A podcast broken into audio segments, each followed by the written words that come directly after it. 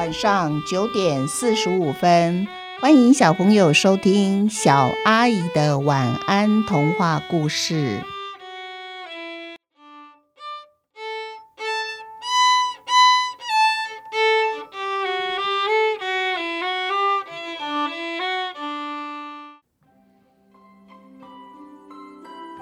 买分数四之三，在第二集里面，小月终于知道他如何能够买到分数了。小朋友，你们还记得吗？小月得拿什么来买分数呢？就是她看电视的时间要让给老公公看电视。那么小月如愿买到八十分了，你们觉得小月的八十分是不是真的就能够停留在她的考试卷上呢？我们来听今天的故事。小月觉得好无聊啊，什么事都不能做。她想看电视，不能看；写功课不想写，去厨房被妈妈赶。哎，最后她回到房间，还是决定那就把国语本子拿出来好了。写功课也许时间过得比较快吧。然后等爸爸下班回家，就可以一起吃饭了。当妈妈喊吃饭喽，小月却不像往常一样面对着电视坐着，她走到厨房。坐在餐桌，然后啊，选了一个背对电视的位置坐下来了。小月爸爸觉得好奇怪，他就对小月说：“小月，你坐在那里怎么看棒球转播呢？今天啊，有中信和乐天的比赛，这是一场比赛，一定很精彩耶！赶快赶快坐到爸爸旁边来，我们一起看转播。”哎，小月本来是中信迷。听到今天有他最喜欢的球队比赛，一时兴奋，居然忘记了他回家不能看电视这件事。他端起了饭碗，转了一个身，又坐到他往常坐的那个老位置，然后面对着电视。他和爸爸两个人在电视机前面大喊：“加油，加油！”看的真是啊，让人又紧张又刺激。因为延长赛的关系，他们缠斗到第十一局。最后，中信以一分险胜。看完了棒球转播，小月又坐着继续看布袋戏。今天是最后一集耶！哇，也是一样，非常的紧张。幸好坏人终于被好人制服了。小月觉得心情真好，好开心哦。当他回到房间准备睡觉的时候，他看见桌上那一张妈妈忘记签名的数学考卷。糟糕，糟糕，妈妈没有签名哎！小月拿着笔和考卷，然后叫着妈妈。他忽然看见考卷上八十分不见了，又回到原来的五十二分。哇，错误一大堆耶！上面全是老师打的叉叉叉啊！他好急了，怎么会这样？怎么会这样？妈妈刚才看见的是八十分，现在如果我拿着这张考卷去给妈妈签名，我到底该？怎么解释这张五十二分的考卷呢？如果我饶实的跟妈妈说我去买分数，妈妈是不是会更生气呢？小慧最后决定，她不要把考卷拿给妈妈签名。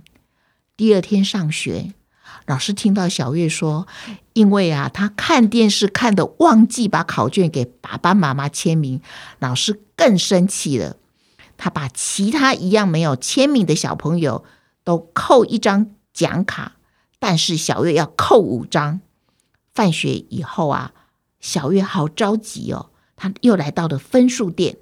进到店里面，他又大声的叫着：“老板，老板，我要买分数。”那老公公呢，照样从门脸的后面慢吞吞的走出来。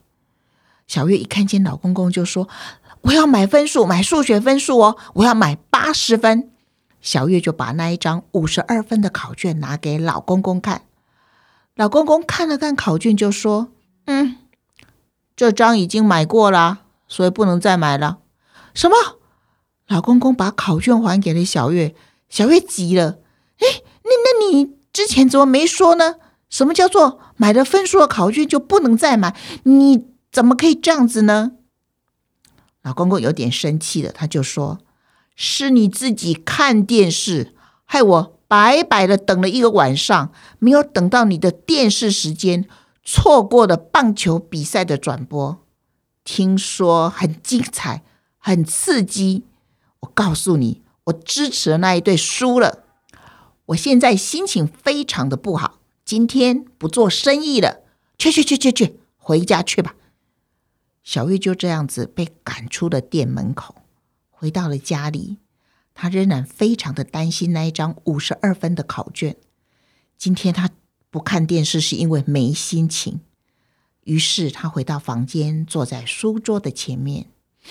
他想，也许妈妈看他今天这么用功，回家啊就自己很乖的在房间写功课。等一下签名，看到五十二分的时候，可能不会骂他太凶。今天的功课呢是数学习作。那不看电视时间多了很多，小月觉得也许我来算一算数学，就不会觉得很无聊而难受了。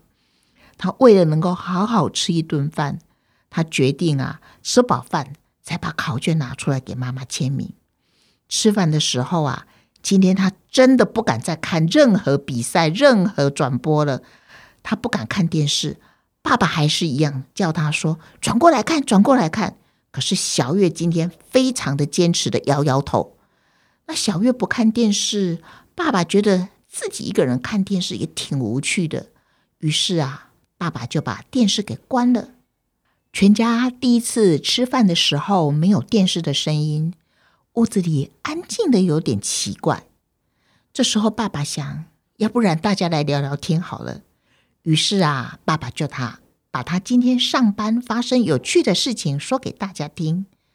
小月其实并没有专心听，因为他心里还在担心那一张考试卷的事情呢。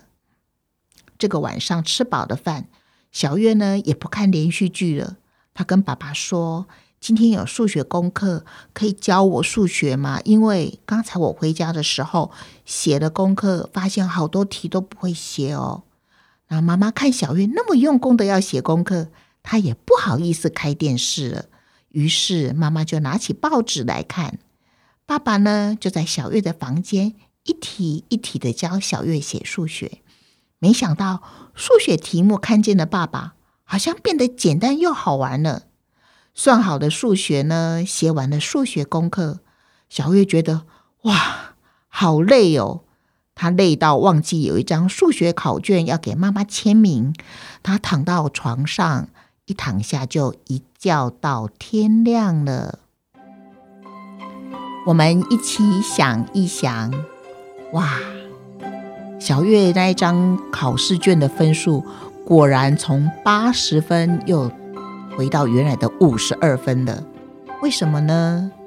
因为小月失信了，她没有把看电视的时间给老公公看，于是啊，她的分数又回到原来的五十二分了。